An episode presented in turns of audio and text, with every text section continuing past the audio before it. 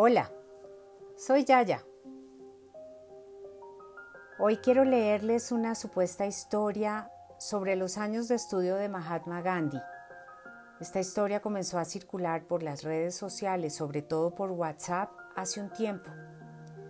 El texto, sin corroboración y de dudosa autenticidad, habla sobre los desafíos que la vida coloca frente a nosotros a cada momento y cómo resolverlos más allá de su veracidad, deja una gran enseñanza. Acompaño nuestra lectura con la música del canal Relaxing Channel. Cuando Mahatma Gandhi estudiaba derecho en Londres, un profesor de apellido Peters le tenía mala voluntad, pero el alumno Gandhi nunca bajó la cabeza y eran muy comunes sus encuentros. Un día Peters estaba almorzando en el comedor de la universidad y él venía con su bandeja y se sentó a su lado. El profesor, muy altanero, le dice, Estudiante Gandhi, usted no entiende. Un puerco y un pájaro no se sientan a comer juntos. A lo que Gandhi le contestó, Esté usted tranquilo, profesor, yo me voy volando. Y se cambió de mesa. El profesor Peters se puso verde de rabia, porque entendió que el estudiante le había llamado puerco, así que decidió vengarse con el próximo examen. Pero el alumno Gandhi respondió con brillantez a todas las preguntas del examen. Entonces el profesor le hizo la siguiente interpelación.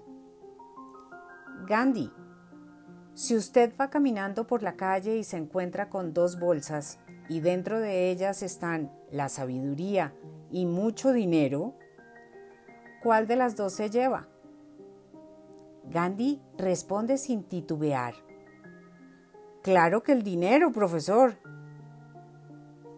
El profesor sonriendo le dice, yo en su lugar hubiera agarrado la sabiduría, ¿no le parece? Y Gandhi le respondió, cada uno toma lo que no tiene, profesor. El profesor Peters, histérico ya, escribe en la hoja del examen idiota, así en mayúscula y con signos de exclamación y se la devuelve al joven Gandhi. Este toma la hoja y se sienta. Al cabo de unos minutos se dirige al profesor y le dice, Profesor Peters, usted me ha firmado la hoja pero no me puso la nota.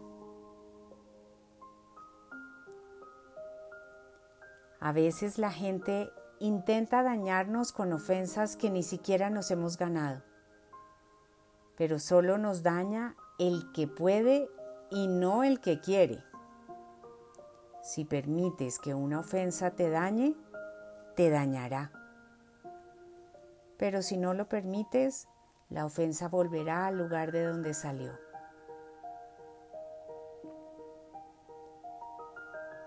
Con todo mi cariño, ya, ya.